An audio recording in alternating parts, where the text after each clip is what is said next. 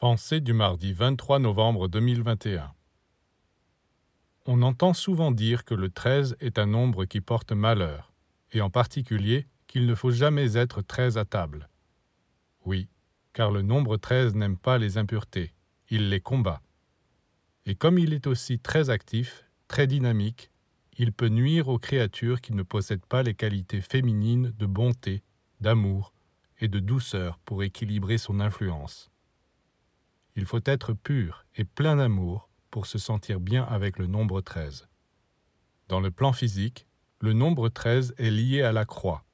1 plus 3 égale 4, c'est-à-dire aux souffrances, à la prison.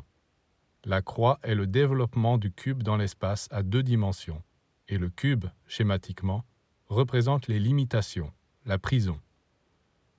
Le 13 peut donc porter malheur, comme on dit. Cela ne tient pas à lui, mais à la manière particulière dont chacun reçoit son influence. Cela dépend de la structure physique et psychique, du degré de développement, d'élévation.